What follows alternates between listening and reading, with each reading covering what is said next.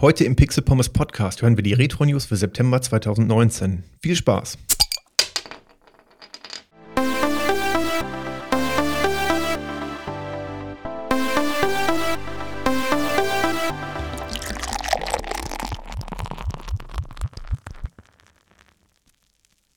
Und damit wie immer herzlich willkommen zum Pixel Pommes Podcast. Ich habe es euch ja nach der kurzen Twitter-Umfrage versprochen, und zwar, dass ich die Retro-News, die ihr ja schon bisher vom Blog und vom Newsletter her kennt, auch vertonen werde und dann hier im Podcast veröffentlichen werde.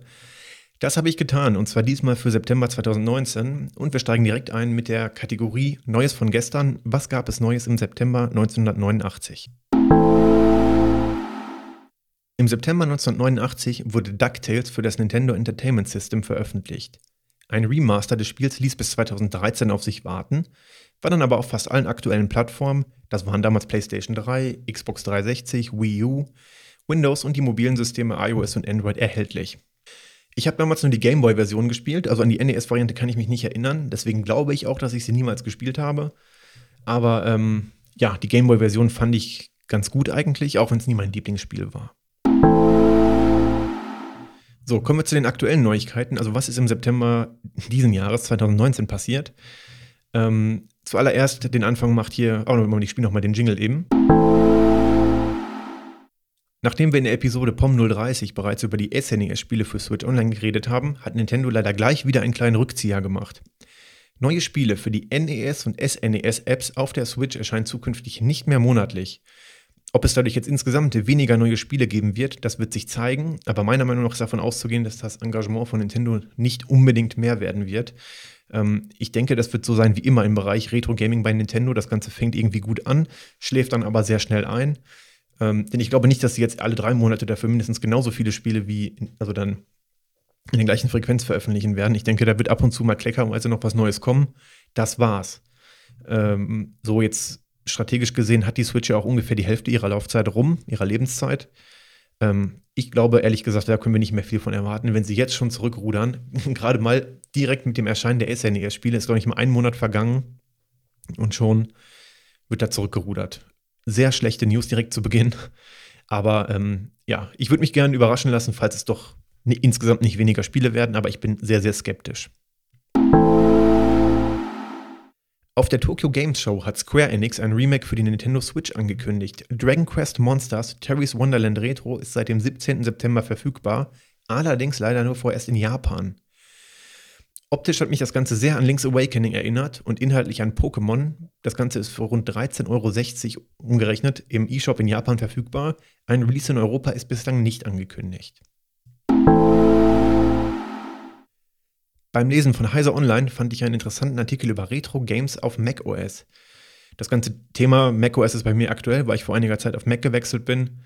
Ähm, der Artikel ist auch schon früher in diesem Jahr erschienen und auch wenn er nicht für alle von euch relevant sein dürfte, habe ich das Ganze mal verlinkt, weil ich ihn euch nicht vorenthalten möchte, weil es sehr informativ war, fand ich. SNK hat mit dem Neo Geo Arcade Stick Pro eine interessante Retro-Konsole vorgestellt. 20 vorinstallierte Spiele, Darunter vermutlich, hoffentlich Klassiker wie King of Fighters, Metal Slug oder Fatal Fury können direkt am Fernseher via HDMI gespielt werden. Zusätzlich kann der Stick aber auch am Computer oder der hauseigenen Arcade-Konsole Neo Geo Mini als Fightstick genutzt werden. Also quasi ein Kombigerät, was man an Fernseher anschließen kann oder als Controller benutzen kann für den PC oder die hauseigene Konsole. Ein Launchdatum ist noch nicht bekannt. Sarah Jane Avory hat auf Twitter einen neuen Trailer zu ihrem kommenden Shoot'em Up für das C64 präsentiert. Nicht nur Fans von R-Type, darüber haben wir in POM 020 schon gesprochen, oder Katakis dürften große Freude an diesem wirklich großartig aussehenden Spiel haben.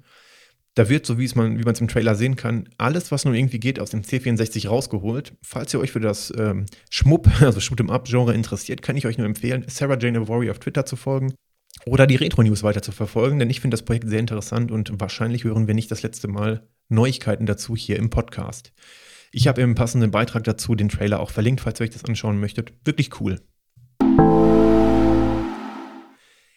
Der Nintendo Switch Remake von Link's Awakening wurde veröffentlicht.